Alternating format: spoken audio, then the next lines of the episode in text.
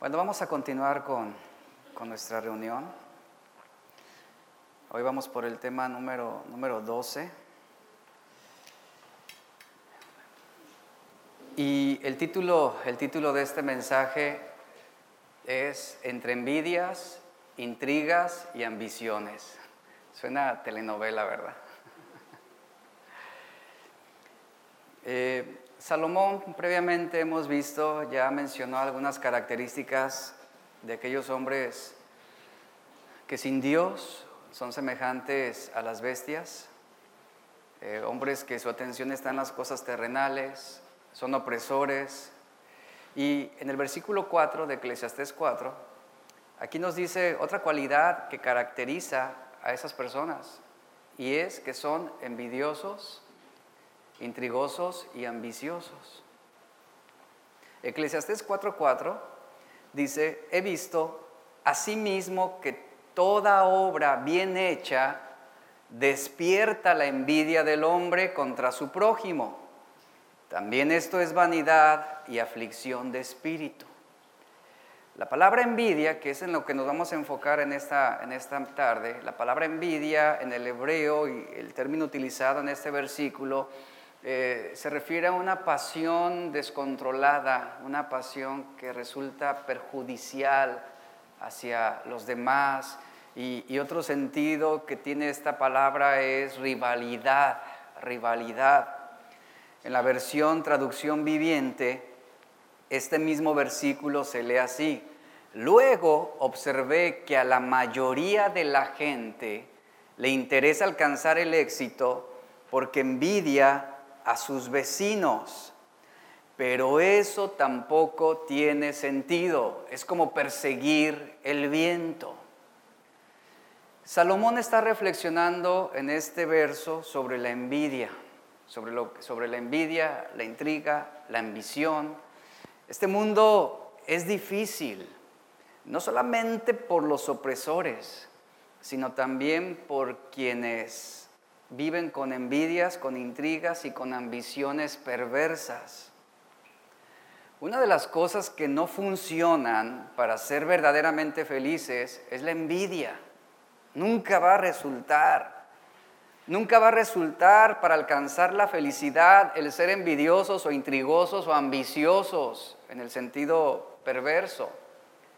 La envidia se enfoca en lo que no se tiene y que otros disfrutan.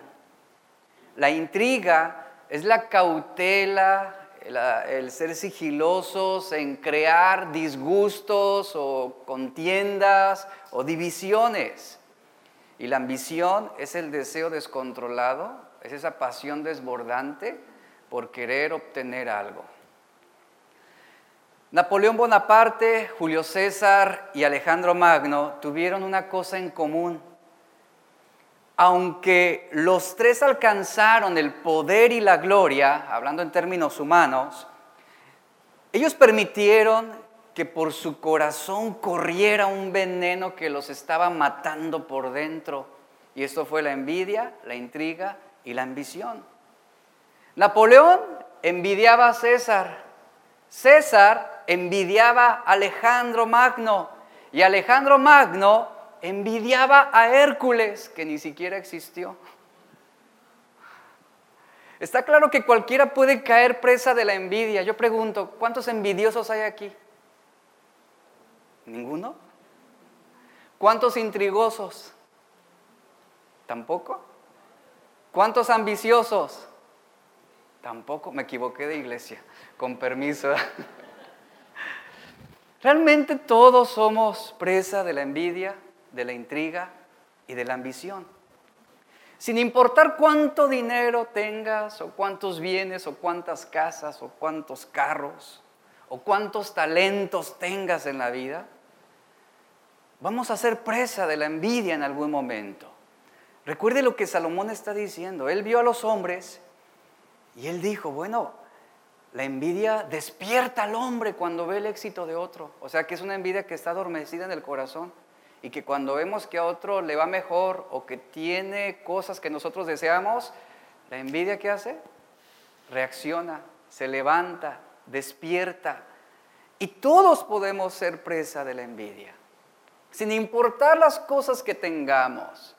Y la Biblia se refiere a la envidia como un deseo incontrolable de arrebatar lo que otro posee y lo que uno desea. De modo que, en cierto sentido, quien envidia a alguien no solo está deseando lo que tiene, sino que además pretende arrebatárselo, quitárselo.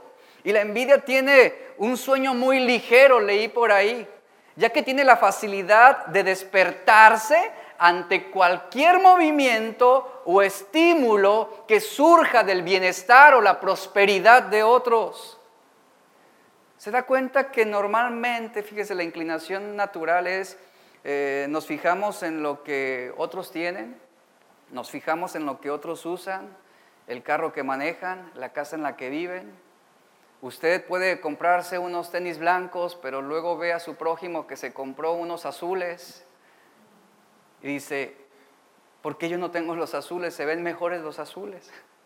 Y siempre estamos observando lo que otros tienen y lo que nosotros carecemos. Ellos tienen y yo no. ¿Y por qué ellos tienen? ¿Y por qué yo no? Ese es el problema y es un problema muy serio en el corazón del hombre. Ahora, Romanos 1, 28 al 29 nos habla precisamente del origen del mal. Romanos 1, 28 al 29, Pablo dice, como ellos no quisieron tener en cuenta a Dios. ¿Recuerda lo que hablamos la semana pasada? Los hombres decidieron vivir en la ausencia de Dios, en la ausencia de la luz. Los hombres no quisieron tener en cuenta a Dios. ¿Y qué sucedió? Dios los entregó a una mente depravada para hacer cosas que no deben. Y luego dice el verso 29, están atestados de toda injusticia, fornicación, perversidad, avaricia, maldad. Y luego viene algo importante aquí. ¿Y llenos de qué? Llenos de envidia. Llenos de envidia. Esto habla plagados de envidia. En el, en el griego la palabra llenos también se traduce como hastiados de envidia. Hastiados. Y luego agrega homicidios, contiendas, engaños y perversidades. Pero note que el apóstol Pablo está poniendo a la par la envidia con pecados que realmente son innombrables para muchos de nosotros. A lo mejor nunca cometeríamos un homicidio. A lo mejor no haríamos eso. Pero si cometemos el pecado de la envidia y se puede volver algo común, y el apóstol Pablo está marcando en este verso un punto muy importante. Como ellos no quisieron tener en cuenta a Dios, fueron entregados, fueron dejados, arrojados a una mente depravada. Lo que está diciendo es que no se deslizaron por ese camino, por la voluntad o el deseo de Dios, sino que simplemente Dios los dejó ir sin freno por el camino que ellos mismos decidieron seguir. En Job 5.2 dice, es cierto, dice, es cierto que al necio lo mata la ira y al codicioso lo consume la envidia. El codicioso es uno que es fácil de seducir. Y la palabra envidia, como lo mencioné al principio, se traduce como rivalidad. Es decir, que uno que es envidioso va a ver en cualquiera un rival a vencer. Eso hace la envidia. Remueve muchos malos sentimientos. Al pensar sobre el origen del mal, el día de ayer hablamos sobre si Dios había creado el mal, hoy vamos a reflexionar un poco sobre el origen del mal. Uno se pregunta, y aquí viene una pregunta que yo creo que muchos se han hecho, ¿cómo fue posible que Lucero, que los ángeles se hayan rebelado contra Dios? ¿Qué motivaciones incentivaron la rebelión de, Lucero o Lucifer. ¿Por qué ellos, siendo seres angelicales, por qué se rebelaron en contra de un Dios que es absolutamente bueno, bondadoso, amoroso, justo? Piense en lo siguiente, piense en estos seres angelicales. Ellos gozaban la presencia de Dios, tenían gozo, había absoluta paz, poseían inteligencia y escuche, y los ángeles también poseían la capacidad para tomar decisiones, así como el hombre. A ellos también se les dio una libre voluntad. gozaban de todos los honores, existían en la posición más gloriosa de plenitud y Dios compartía con ellos. Dios estaba íntimamente relacionado con ellos, ellos alababan a Dios, tenían un propósito, sin embargo, sin embargo, apostaron todo por nada. ¿Sabe, ¿Sabe qué fue lo que sucedió? Inició un pequeño desliz. ¿Cómo se dio este pequeño resbalón? Un pensamiento no cuidado. ¿Sabía que también los seres angelicales piensan? Si tienen libre voluntad, obviamente también piensan, también razonan, también sienten. Y ellos comenzaron a alimentar ese pensamiento con un deseo de enfocarse en lo que no se tiene y deseando lo que Dios tenía o lo que Dios era. Y que se removieron emociones que deseaban tener para sí mismos algo que solamente a Dios le correspondía. Ponga atención. ¿Cuántos ángeles cayeron? Apocalipsis capítulo 12 nos da una respuesta clara en el versículo 3 y 4 acerca de, Satanás, que ahí es llamado el dragón, y en el versículo 3 ahí se le menciona como el dragón escarlata, y el versículo 4 nos dice acerca de esta caída y dice lo siguiente, y su cola arrastraba la tercera parte de las estrellas del cielo y las arrojó sobre la tierra estrellas del cielo, eh, entiéndase demonios, eh, ángeles caídos, ángeles caídos. Ahora, ¿cuántos ángeles estuvieron en la rebelión? La Biblia dice que un tercio de ellos. Millones, millones, millones de ángeles. No sabemos cuántos. ¿Y sabe algo?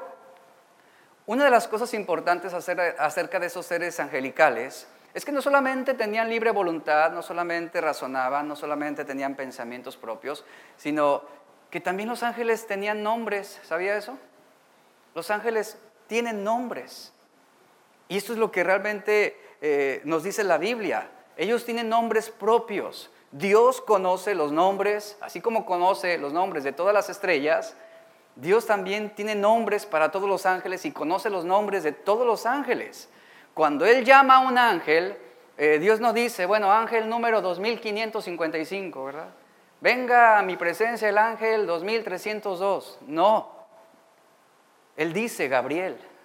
Él dice Miguel. Él dice Lucero, preséntate ante mi presencia.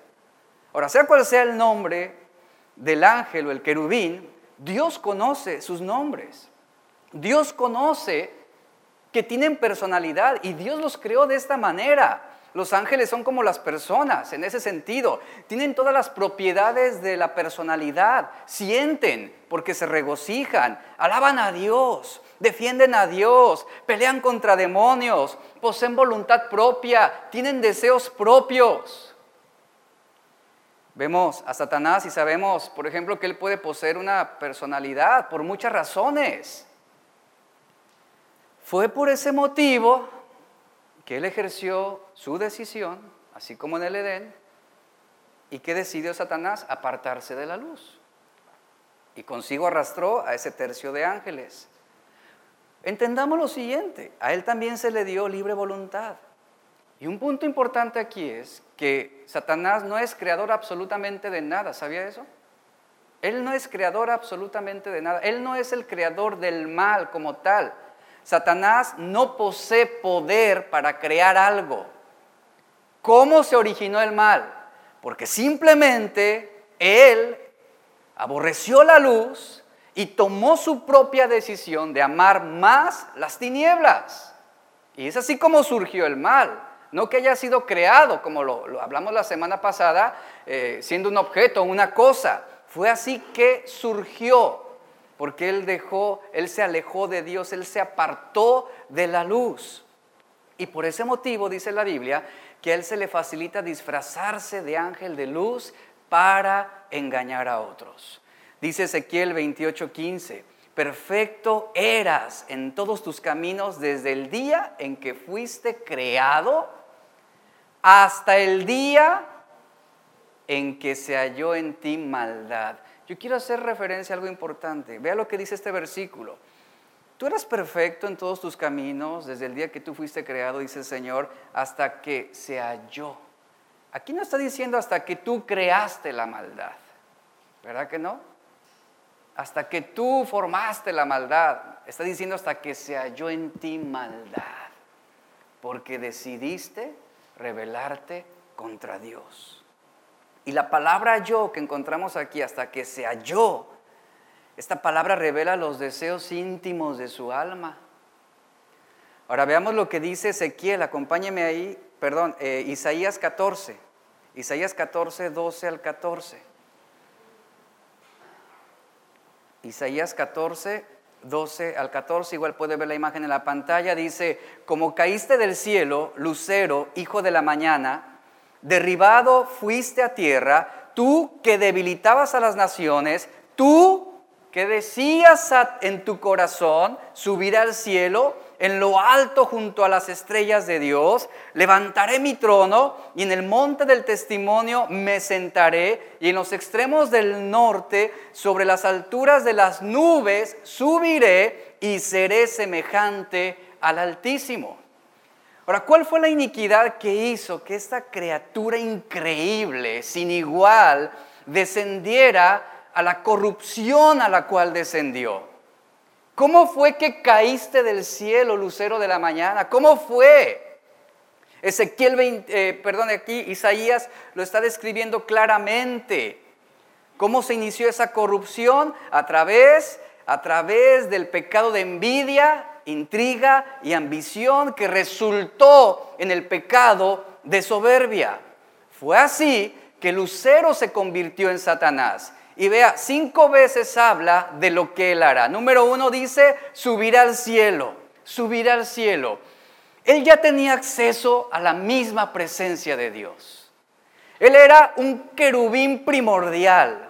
Él no está diciendo, creo que iré a visitar a Dios. Creo que iré a presentarme con Dios. Él está diciendo, iré, me levantaré, permaneceré, ocuparé el trono de Dios, ascenderé, me elevaré por encima de Dios. En pocas palabras, Él está diciendo, me apoderaré del lugar que le corresponde a Dios. Tomaré su lugar, es lo que está diciendo aquí. En segundo lugar, dice, en lo alto, junto a las estrellas de Dios, ¿qué hará? Levantaré mi trono. Usurparé, dice, usurparé la autoridad de Dios sobre los ángeles. Me apoderaré como el gobernante del cielo y de todo lo creado. Tercero, dice, en el monte del testimonio, ¿qué hará? Me sentaré. Esto habla de asumir una nueva política, un nuevo gobierno sobre una nueva ley impuesta por él. Y cuarto dice, sobre las alturas de las nubes, ¿qué haré? Subiré. Las nubes aquí no están hablando de, esas nubes que nosotros vemos desde aquí, desde, aquí abajo, ¿no? Nubes acolchonadas blancas. No, está hablando de las nubes que se refieren a la gloria de Dios.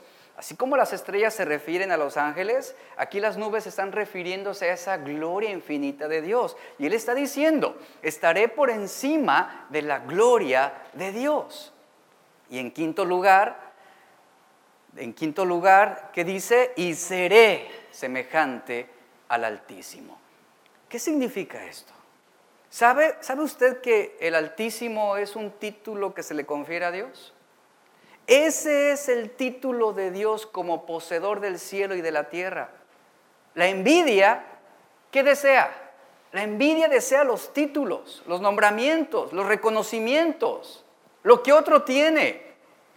Y aquí lo que, lo que está diciendo es, yo me volveré, me voy a volver el poseedor absoluto del cielo y de la tierra. Seré yo quien sea nombrado el Altísimo. Ahora vea, vea usted aquí la fórmula de la soberbia. Una pizca de envidia, un gramo de intriga y una cucharadita de ambición y él cayó. Y él cayó.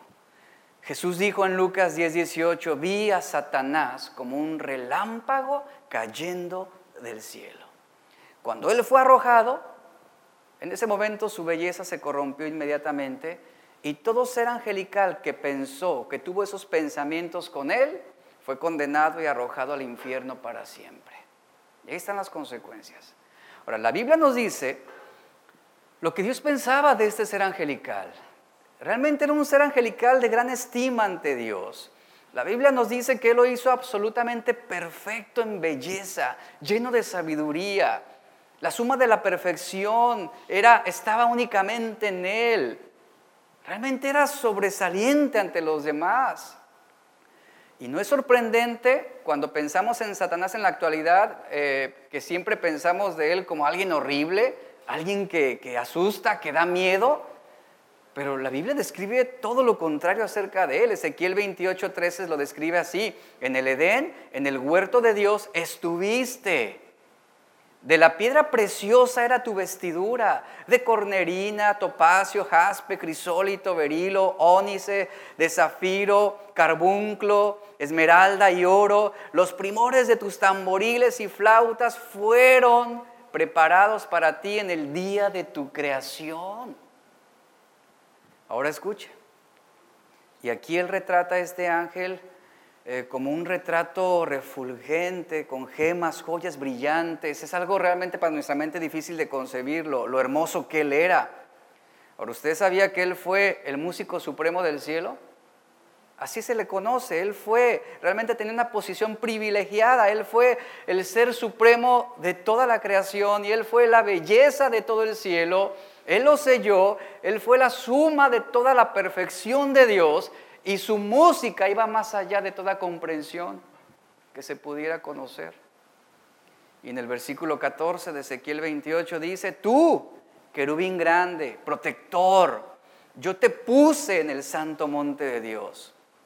Allí estuviste y en medio de las, en medio de las piedras de fuego te paseabas. Perfecto eras en todos tus caminos desde el, día en que eh, desde el día en que fuiste creado hasta que se halló en ti maldad. Ahora, habría sido lo suficientemente malo si él lo hubiera hecho solo y solamente él hubiera sufrido esas consecuencias, pero ¿sabe qué él hizo él? Él no mantuvo su iniquidad para sí mismo. Él no mantuvo su envidia para sí mismo. Él la comercializó ante los demás seres angelicales. Dice el versículo 16, a causa de tu intenso trato comercial, te llenaste de iniquidad y pecaste, por lo cual yo te eché del monte de Dios y te arrojé de entre las piedras del fuego, querubín protector. Y el versículo 17, se enalteció, ¿qué dice? Tu corazón. Esta palabra se enalteció en el hebreo significa tuviste planes ambiciosos.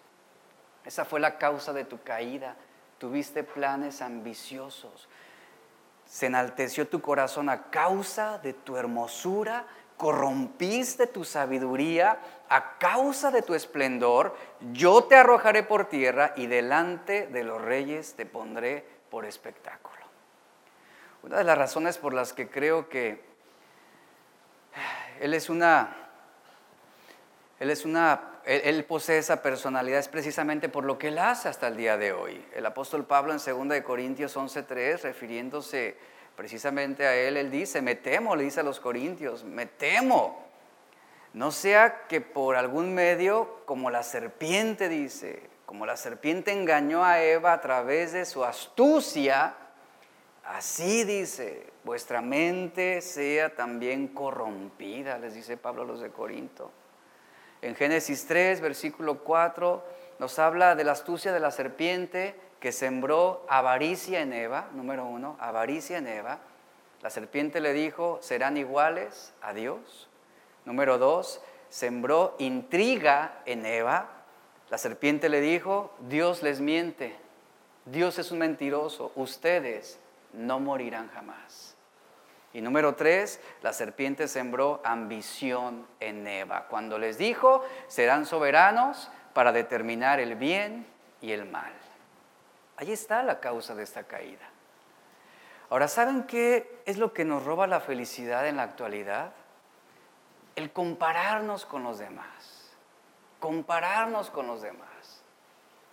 Jesús nunca dijo, compárate con tu hermano para que puedas ser mejor o ser más feliz. Nunca. Él habló sobre el amor al prójimo.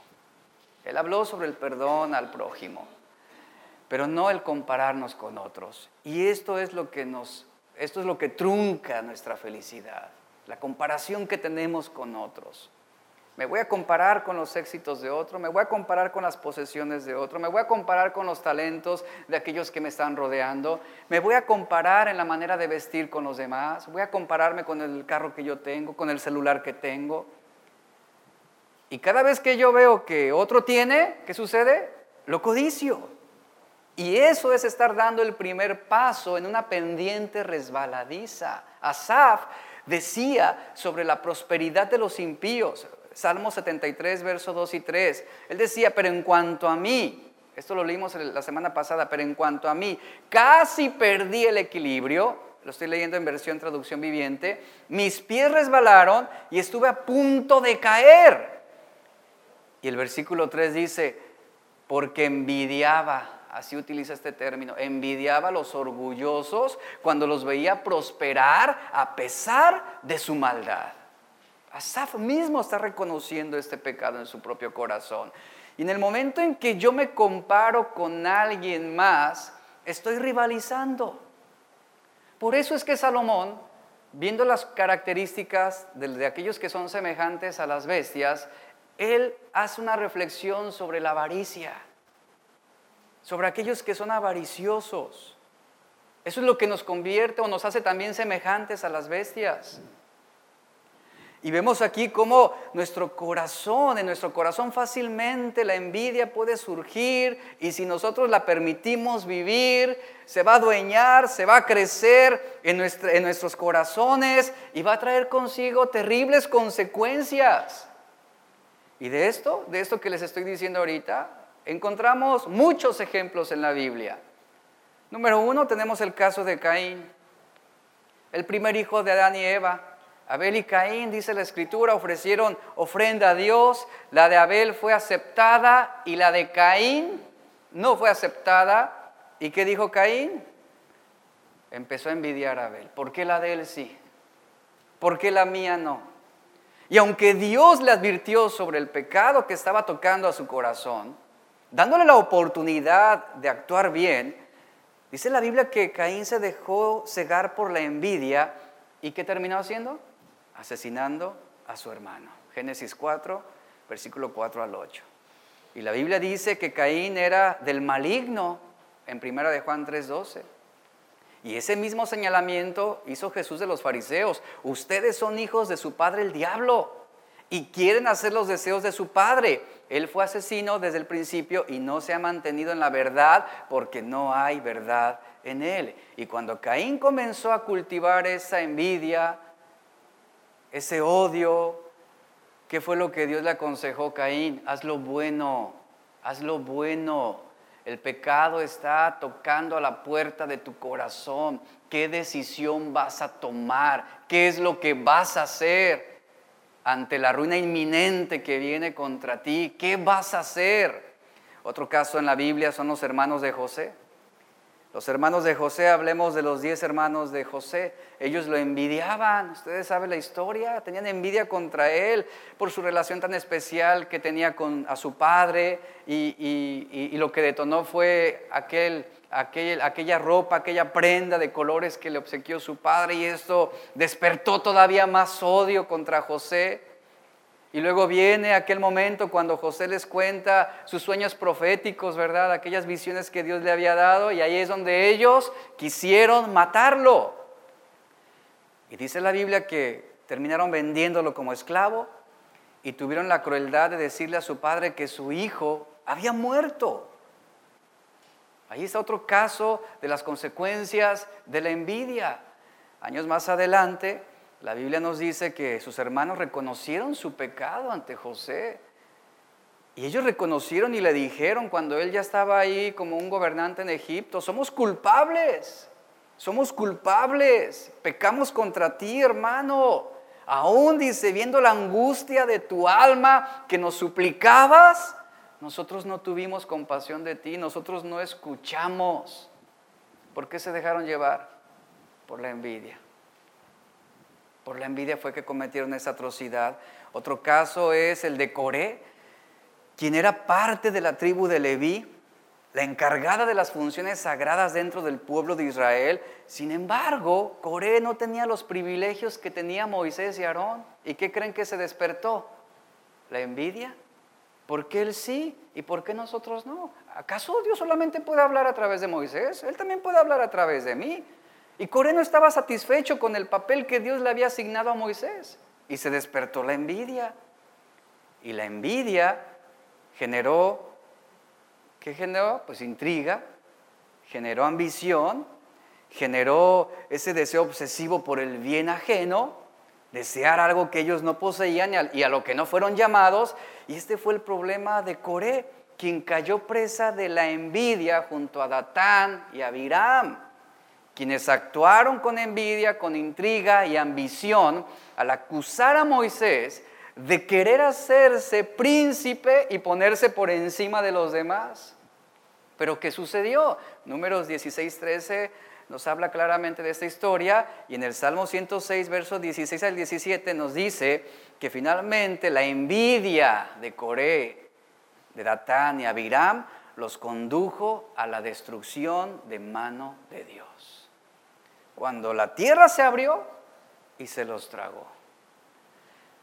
La envidia es un gran mal que Salomón estaba observando y reflexionando como un motivo de opresión y desgracia en la vida de todos aquellos que están bajo el sol. Todos hemos sentido envidia, ¿cierto? Y de alguna manera todos también hemos generado una intriga por ahí para desacreditar a alguien, para afectar a alguien, para dañar a alguien. Y también hemos ambicionado algo que otro tiene. Y lo hemos dejado crecer. Y como un cáncer mortal del alma misma que desea algo que alguien más tiene y que no se limita solamente al deseo, hemos llegado por envidia a denigrar. Hemos llegado por envidia a producir intrigas, a causar resentimientos, odio, deseos de venganza, hostilidad. Y la envidia tiene una vocación perjudicial, peligrosa y pecaminosa. Y esto es de lo que Salomón está reflexionando en este versículo 4, en Proverbios 14:30. El corazón apacible es vida de la carne, mas la envidia ¿Qué produce? ¿Qué es? Es carcoma de los huesos, consume los huesos, consume tu alma, consume tu salud, consume tu bienestar, consume tu sentido de felicidad. Eso es lo que hace la envidia. ¿Cómo describimos la sociedad en la que estamos viviendo el día de hoy? Es una sociedad que está motivada por la envidia en todos los aspectos. Está, por ahí algunos, algunos estudiosos dicen que somos la generación más envidiosa.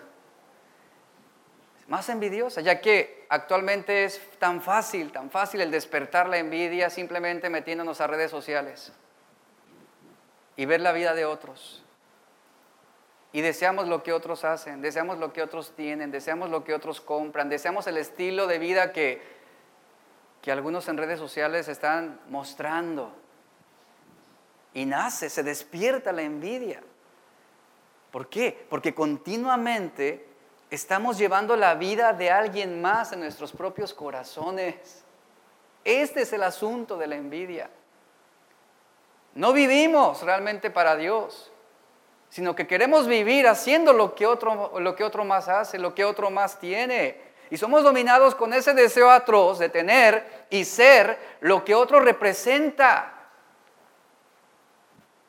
Y, la, la, realidad es de que no es fácil evitar la envidia porque puede despertar por cualquier provocación. En Gálatas 5:26 Pablo dice, no nos hagamos vanagloriosos, envidiándonos unos a otros, en resumen. Eh, en Gálatas 5, 19 al 21, Pablo colocó la envidia junto a los pecados de adulterio, de asesinato y borrachera. Y esto puede sorprender a algunos porque ante Dios es igual de perverso y pecador uno que es envidioso que uno que es homicida o uno que es borracho. Realmente a veces no alcanzamos a dimensionar las consecuencias de la envidia hasta que sufrimos de las consecuencias, hasta que sufrimos, hasta que nos dolemos, hasta que lamentamos esa actitud pecaminosa. En la Biblia vemos casos como, por ejemplo, la envidia incitó a los opositores de Pablo en Tesalónica a empezar una revuelta para obstruir el Evangelio. Podemos ver también en Marcos 15:10 que la envidia motivó a los principales sacerdotes a entregar a Jesús para que lo crucificaran. Ahí está claramente, claramente. Otro ejemplo que vemos en la Biblia es el rey Saúl. Es un, es un excelente ejemplo del poder destructivo de la envidia. Dice la Biblia que al escuchar a las mujeres cantar, Saúl ha matado a sus miles y David a sus diez miles. Eh, dice la, escritura que Saúl sintió una gran envidia en contra de David.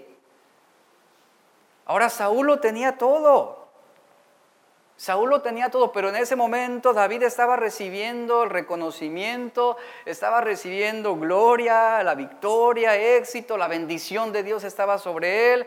Y de hecho Saúl estaba tan abrumado por la envidia que intentó matar a David con su lanza al día siguiente. Dios, Dios, había sido bueno con Saúl, él había sido compasivo con Saúl, le había ungido dándole el espíritu y fue Dios quien le dio el reinado, pero la envidia, escuche esto, la envidia fue el detonante para que su reinado sufriera terriblemente, terriblemente. Vemos aquí cómo la envidia lo cegó para que no viera la bondad de Dios. ¿Y en qué se ocupó? Se ocupó solamente en David, quien alimentaba su envidia. En 1 Samuel 18.7, 18.6, eh, perdón, encontramos esa historia. Dice, cuando el ejército de Israel regresaba triunfante, después que David mató al filisteo, mujeres de todas las ciudades de Israel salieron para recibir al rey Saúl, cantaron y danzaron de alegría con panderetas y címbalos. Este era su canto. Saúl mató a sus miles y David a sus diez miles. Y el verso 8, esto hizo que Saúl se enojara mucho. ¿Qué es esto? Dice. ¿Qué es esto? Le dan crédito a David por diez miles y a mí solo por miles. Y dice Saúl, solo falta que lo hagan su rey. Desde ese momento, dice la Biblia, desde ese momento Saúl miró con recelo a David. Y más adelante en el versículo 10 y 11 nos dice que un espíritu atormentador de parte de Dios comenzó a abrumar a Saúl. Y Saúl comenzó a desvariar como un loco en su casa. David tocando el arpa, tal como lo hacía cada día, y Saúl con una lanza en la mano, y dice la escritura que de ese recelo, de esa envidia, él se la arroja a David, tratando de clavarlo en la pared y David la esquivó dos veces. Ahí está claramente la consecuencia de la envidia. ¿Hasta qué punto nos puede llevar? Y la envidia siempre va a generar intriga. Escuche esto, intriga. ¿Por qué? Porque la envidia distorsiona la realidad. Saúl era el que buscaba la vida de David, pero la envidia convenció a Saúl de creer, de creer, de que creer que David tenía la intención de asesinarlo y tuvo ese prejuicio de persecución, esto en 1 Samuel 22. Vea cómo la envidia alimentó sus tendencias pecaminosas. De ahí que Santiago 4.2, Santiago 4.2, lo voy a leer en la versión traducción viviente, dice lo siguiente, desean lo que no tienen, entonces traman y hasta matan, ¿para qué? Para conseguirlo. Esto está ejemplificando a Saúl desean lo que no tienen, entonces traman, intrigan y hasta matan para conseguirlo. Y continúa diciendo, envidian lo que otros tienen, pero no pueden obtenerlo, por eso luchan y les hacen la guerra para quitárselo. Ahí está la ambición. Sin embargo, no tienen lo que desean porque no se lo piden a Dios, porque no son humildes, es lo que está diciendo ahí, porque no hay contentamiento en sus corazones, porque no someten su voluntad a Dios. Ahora, una persona, hablando sobre la intriga, una persona intrigosa tiende a ser envidiosa, siempre. ¿Qué es una persona intrigosa? Es uno, como su misma eh, significado dice, es uno que siembra intrigas entre los demás. ¿Qué es una intriga? Alguien que provoca curiosidad entre otros, alguien que comienza a sembrar dudas. Oye, mira, ¿ya viste? ¿Y cómo le habrá hecho? ¿Y de dónde habrá sacado ese dinero? ¿Y por qué él tiene ese carro? No andará acá con... Y empezamos de intrigosos. Eso es lo que hace un intrigoso. ¿Cuál es el fin de un intrigoso? Manipular algo. Manipular algo. Es alguien que le gusta crear disgustos.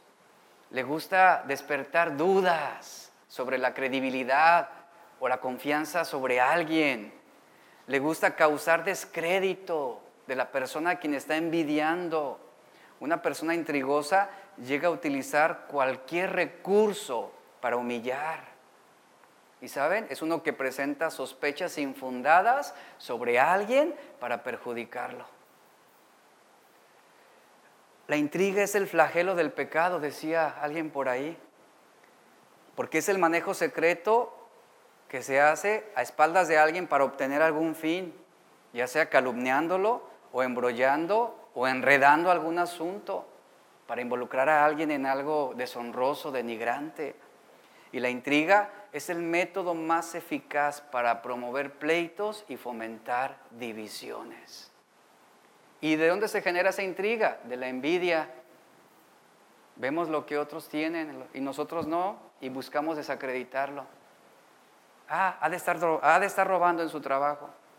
Ha de estar quitándole a alguien. Algo está haciendo mal, algo. Y comienza la intriga. Mire, le voy a decir una cosa. Eh, nosotros como iglesia, como cuerpo que somos de Cristo, debemos tener mucho cuidado con ser intrigosos hacia los demás. Es bien fácil, de verdad, es bien fácil soltar opiniones, liberar pensamientos, opiniones sobre alguien, cuando no tenemos la certeza sobre eso que se está diciendo y, por lo menos en nuestra iglesia, que guardamos la paz y la unidad y que realmente protegemos la integridad espiritual y emocional de nuestra iglesia, nosotros no vamos a permitir ningún tipo de intrigas, ningún tipo de chismes en ese sentido, chismes infundados o personas intrigosas, porque debemos velar por la unidad y el, bienestar de nuestra iglesia. Entonces, en el momento en que se levante una intriga, un intrigoso, será advertido y se le llamará la atención. Eso es parte de un orden, porque debemos guardar la unidad de la iglesia. Si con usted viene alguien que quiera sembrar intrigas o disensión, usted, ¿sabes qué? Ve con la persona indicada. No vengas y me lo digas a mí. Ve y habla con él y díselo a él. Porque algunas veces cuando prestamos nuestro oído para escuchar esa clase de intrigas, nos hacemos también cómplices. Y somos una tierra fértil para que siga cosechándose. Entonces son cosas que debemos frenar. ¿Para qué? Porque todos debemos contribuir a guardar el bienestar, la salud y la unidad de nuestra iglesia. Cuenta una antigua historia del siglo IV, es una una leyenda ahí del siglo IV, que unos demonios inexpertos encontraban grandes dificultades para tentar a un ermitaño cristiano. Y le incitaban con toda clase de tentaciones y no lograban seducirlo. Estos demonios frustrados, porque eran novatos de Satanás, vuelven con él, ¿verdad? Eh, sintiendo ese apuro, sintiendo eh, esa frustración por sus planes malogrados. Y, y Satanás les dice, es que ustedes no han podido persuadir a ese cristiano porque son demasiados duros con él. Son demasiados duros. Y les dice Satanás a sus novatos, miren, esto es muy fácil. Simplemente siembren un poco de intriga. Es todo. Háganle llegar este mensaje. Díganle de que su hermano acaba de ser nombrado obispo de Antioquía. Llévenle esta noticia. Siguiendo el consejo de su jefe, los demonios volvieron obedientes y comunicaron gratas noticias al cristiano. Ahí le dijeron, eh, le sembraron esa, esa intriga. En el mismo instante en que este cristiano supo de este mensaje, lo escuchó, en ese mismo momento ese cristiano se hundió en un profundo y malévolo sentimiento de celos y envidia contra su hermano. Después Satanás instruye a sus subordinados y les dice, escuchen y aprendan esto, la intriga, la envidia y la ambición son las mejores armas contra aquellos que buscan la santidad. Ahí está. Proverbios 27:4 dice, la ira es cruel y el enojo destructivo. Mas ¿quién podrá enfrentarse a la envidia? ¿Qué es lo que hace la envidia? La envidia destruye nuestro apetito por Dios. Cuando nosotros tenemos envidia, nuestro enfoque en quién está? No en la voluntad de Dios, no en la palabra de Dios, no en la iglesia de Dios. Nuestro enfoque está en nosotros, en nosotros. No está en Dios, sino en lo que creemos que necesitamos y que merecemos. Cuando alimentamos el dolor de la envidia, Estamos dejando a Dios en un segundo plano. Cuando tenemos envidia, no podemos amar a Dios con todo nuestro corazón. Por el contrario, la envidia crea ídolos que colocamos por encima de Dios. Y un ídolo puede ser un auto, un ídolo puede ser una casa, un ídolo puede ser un mejor trabajo, un ídolo pueden ser unos tenis, un nuevo celular. A eso nos lleva la envidia a postrarnos, a inclinarnos y a venerar aquello que tanto estamos deseando. Porque lo estamos colocando por encima de Dios. Y cuando anhelamos a Dios, vea el resultado, suprimimos la envidia. Pero cuando anhelamos la envidia, estamos suprimiendo a Dios. El Salmo 16.11 nos dice, Dios es el que satisface. ¿Te sientes insatisfecho? por no tener lo que otros tienen o por no ser como otros son. Hay mucha envidia también entre cristianos. Y sabe, también hay envidia aún entre pastores, que envidian lo que otro pastor tiene, envidian la iglesia de otro pastor, el auditorio de otra iglesia. Esto es bien común entre las iglesias también. Y cuando sintamos insatisfacción realmente ¿en quién vamos a encontrar o de qué manera vamos a llenar ese vacío? Y el Salmo está diciendo, Salmo 16, 11, es Dios el que satisface. Dice, Él es el tesoro que enriquece nuestras almas. En su presencia está la plenitud del gozo. Hay una razón por la que Dios hizo el décimo mandamiento que es no codiciarás. Éxodo 20, 17, no codiciarás. ¿Saben para qué? para proteger nuestros corazones, para protegernos, para guardarnos. Eh, el apóstol Pablo eh, escribe a Timoteo, 1 Timoteo 6, 6 le dice, pero la piedad en efecto es un medio de gran ganancia cuando va acompañada de contentamiento. Pero ¿qué es lo que produce la insatisfacción? La insatisfacción nos va a conducir a lugares peligrosos.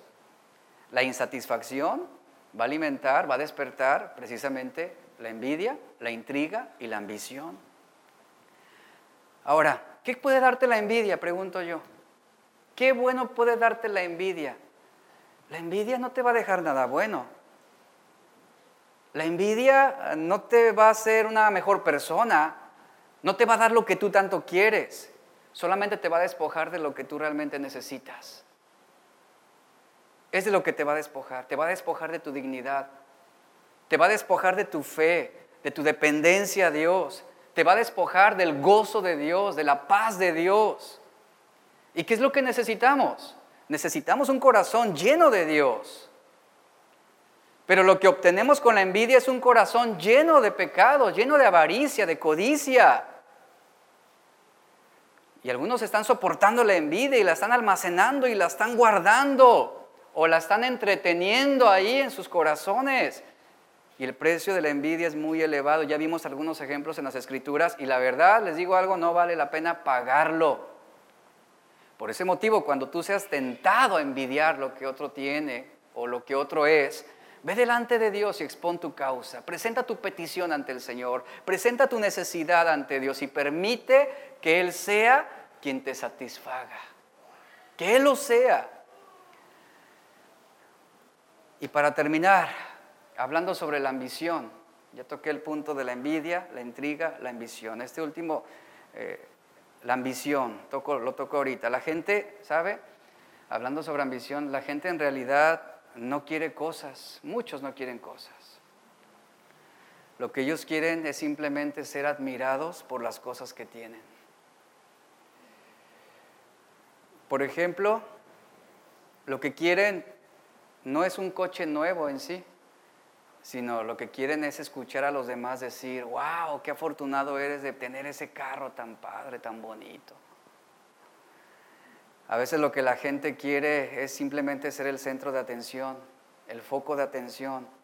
Muchos no necesitan ropa nueva, quieren ropa nueva para llamar la atención a sí mismos y escuchar a la gente decir, te ves increíblemente bien. Esa ropa luce bien contigo.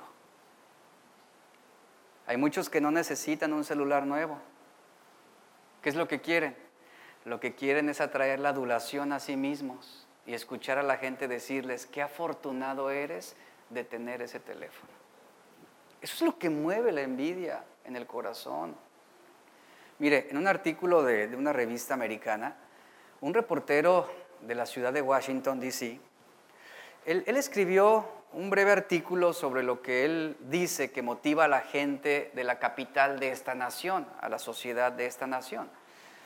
Dice, la ambición es la bestia delirante e insaciable que más a menudo exige ser alimentada en esta ciudad. Es menos probable que el escenario sea un restaurante de clase o un deslumbrante club nocturno eh, que un edificio de oficinas de cristal totalmente corriente o un círculo íntimo de amigos en algún lugar de un edificio federal. La recompensa en la transacción frecuentemente no es el dinero en absoluto, sino el poder, los privilegios y un masaje al ego mismo. Por todo esto, el lote completo de recompensas psicológicas, hay gente que traicionaría casi cualquier principio, incluso el respeto a sí mismo, si lo hubiera, y el bienestar de miles de otras personas con tal de autosatisfacerse. Esto queda bien claro acerca de este punto de la ambición. Y la ambición es un veneno secreto, es una plaga escondida la ambición, dijo un escritor cristiano, es el ingeniero del engaño, la madre de la hipocresía, el padre de la envidia, es el vicio original. Fue la ambición lo que llevó a Satanás y a los ángeles que lo siguieron a que fueran expulsados del cielo. Fue la ambición lo que hizo que Adán y Eva fueran expulsados del huerto y fue la ambición lo que hizo que Judas fuera arrojado al infierno mismo. La ambición es el, es el destructor de la virtud, es el que ciega nuestros corazones. La ambición es lo que convierte a la medicina en enfermedad y al remedio en algo perjudicial. Eso es lo que produce la ambición. Y ciertamente la ambición eh, ha causado tanto daño en muchas personas. La gente no tiene convicciones, la gente se deja llevar por lo que, por lo que desea, aunque violen sus creencias aunque tengan que renunciar a su fe, aunque tengan que sacrificar su virtud, aunque tengan que usar a los demás para lograr lo que ellos quieren. Eso es lo que hace la ambición. Y la ambición está íntimamente relacionada también con el orgullo y con el egoísmo mismo. Eso es lo que se mueve en muchos corazones actualmente y que seguramente algunos no han identificado como tal, pero es peligroso. Y al final del versículo 5 y 6 de Eclesiastés, para terminar, dice Salomón, el necio se cruza de brazos y se consume a sí mismo. Y el verso 6 dice, más vale un puño lleno de descanso que ambos puños llenos de trabajo y aflicción de espíritu. ¿Qué es lo que produce la envidia? ¿Verdad? Siempre aflicciones, genera incertidumbre, genera deseos insaciables. Y Salomón en estos últimos versículos, él reflexiona sobre dos clases de personas. El necio, que solamente se excusa en no quererse esforzar por cambiar las cosas y que solamente está envidiando a los que obtienen resultados a través de su esfuerzo y trabajo. Y está el sabio, que sin ánimo, sin ánimo de competir con otros, reposa en su contentamiento. Encuentra satisfacción en todo lo que Dios le da, en todo lo que Dios le permite obtener. Tiene contentamiento con las bendiciones que Dios le atribuye. Tiene contentamiento con lo que recibe de Dios. Puede ganar mucho, puede ganar poco y tiene contentamiento. Puede tener salud o estar enfermo, pero tiene contentamiento. Puede tener un vehículo sencillo puede tener un vehículo de lujo del año, pero tiene contentamiento. ¿Sabe por qué tiene contentamiento? Porque ha encontrado su plenitud en Dios. Eso es lo que hace el sabio. Y el sabio no es semejante a las bestias. ¿Por qué? Porque un hombre sabio nunca va a entrar en una rivalidad que lo haga perder su paz y su contentamiento. Esa es la última reflexión que aquí Salomón nos está dejando. En cambio, el necio que hace se cruza de brazos y se consume a sí mismo, es decir, se amarga a sí mismo, observando lo que otros tienen. Y ya se compró, ya tiene, ¿y por qué le va mejor que a mí? Si yo trabajo más, ¿verdad? Si yo soy mejor, si yo saqué 10 en la primaria, y él es de los que pasó de panzazo con 6, y le está yendo mejor que a mí. Eso es lo que hace el necio, iglesia cruzándose de brazos y consumiéndose con su propia amargura, con su propia envidia, maquinando intrigas y ambiciones perversas. Y esto es lo que también algunos los hace semejantes a las bestias. ¿Y qué dice Salomón? Más vale un puño lleno de descanso. ¿Saben a qué se refiere ese descanso? A ese contentamiento a esa plenitud que encontramos en Dios. Más vale, dice, un puño lleno de descanso. Lo que Dios me dé, gracias Señor. Vivo contento, vivo agradecido. Si Dios te quiere todavía caminando para llegar a tu trabajo, un puño lleno de descanso y de gratitud. Si Dios te permite tener una bicicleta, un puño lleno de descanso y gratitud. Si Dios te permite tener un vehículo, un puño lleno de descanso. Nosotros hemos pasado todos esos procesos, hemos andado aquí en Vallarta a pie, nos hemos quedado sin carro, un vehículo se nos desvieló, otro se descompuso, y así hemos andado. Y también entre camión, caminando, entre una vez nos prestaron una bicicleta para trasladarnos, y mi esposa estaba embarazada de Matías, y vivíamos en un fraccionamiento. De la entrada del fraccionamiento a la casa era un kilómetro, y lo caminábamos, ella embarazada. Y hubo alguien, no de esta iglesia, de otra congregación, que Dios lo usó mucho cuando recién llegamos aquí, que me dijo, oye, tengo una bicicleta. Ah, préstamela, le dijo, porque la necesitamos. Y llegábamos al lugar donde vivíamos y tenía su parrilla, entonces mi esposa se subía atrás embarazada, yo me subía y Aldo chiquito, poníamos ahí adelante y andamos en la bicicleta. Y sabe, nunca nos quejamos. Dábamos gracias a Dios. Gracias a Dios. Y una humedad y un calor infernal, porque recién habíamos llegado a Vallarta. Y es lo que está enseñando Salomón. Más vale, iglesia, un puño lleno de descanso, de paz, de tranquilidad, de contentamiento, que ambos puños. ¿De qué te hablan ambos puños llenos? Afanes, La envidia de siempre andar queriendo tener más, buscando más, necesito trabajar más, más horas de trabajo, más dinero. Que ambos puños llenos de trabajo y aflicción de espíritu. Y como dice Salomón, esto es como andar persiguiendo al viento. Es vano, es inútil. Guardemos nuestro corazón y esta reflexión que hoy nos hace Salomón, la verdad, es importante que la consideremos. Y él dice, y termino nada más leyendo el versículo 4 para que usted lo tenga presente, he visto asimismo que toda obra bien hecha va a despertar la envidia del hombre contra su prójimo. Todo esto es vanidad y aflicción de espíritu. Envidias, intrigas y ambiciones. Vamos a orar. Señor, te damos gracias. Gracias Dios por, por tu palabra y por lo que hoy, hoy a través de, de Salomón, de estas reflexiones que él hace, hoy tú sigues hablando.